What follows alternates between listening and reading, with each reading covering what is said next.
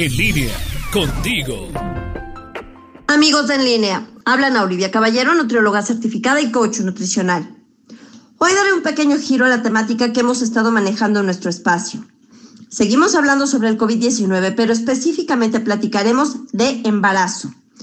Y es que la semana pasada me compartieron un documento de la Organización de los Estados Americanos, la OEA, en el que se discuten las razones para reconocer los impactos diferenciados de esta pandemia sobre hombres y mujeres.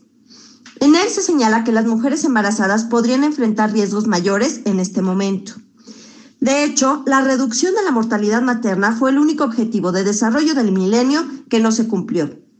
Hoy día se sabe que los cambios inmunológicos que viven las mujeres embarazadas van a incrementar su riesgo de infección para muchas enfermedades, incluida la que tenemos ahora.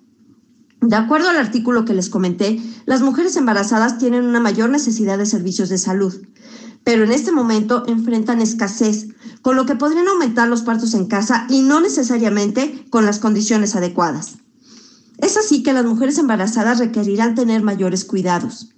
De hecho, deben de ser estos cuidados desde antes de concebir. Es importante que si piensas en embarazarte, además de una revisión con tu ginecobstetra, valores tu alimentación y tu peso corporal. Entre menos exceso de peso será mejor la fertilidad y además disminuirán los riesgos como para diabetes gestacional y preeclampsia. Es fundamental entender que estar embarazada no es comer por dos. En los primeros tres meses de embarazo, de hecho, se podría no subir de peso. Una mujer con peso normal debe de subir entre 9 y 12 kilogramos, con sobrepeso u obesidad de 6 a 9 kilos y si se inicia el embarazo con bajo peso, de 12 a 15. Es importante también recibir orientación en nutrición para hacer frente sanamente a las náuseas, desagrados, rechazos, falta o exceso de hambre, estreñimiento, acidez e incluso para las hemorroides. Si llegas a tener glucosa alta en sangre, colesterol o triglicéridos altos, así como una presión arterial elevada, vas a necesitar que te apoyen con un plan alimentario individualizado. Ahora, de entrada, recuerda que es fundamental el consumo de verduras, pero en los primeros tres meses se deben delimitar los vegetales crudos por los riesgos sanitarios que estos conllevan. Y de preferencia consúmelos solamente en casa, muy bien lavados y propiamente desinfectados. Es fundamental no comer carnes crudas, ni ceviche, ni carne tártara, ni nada por el estilo.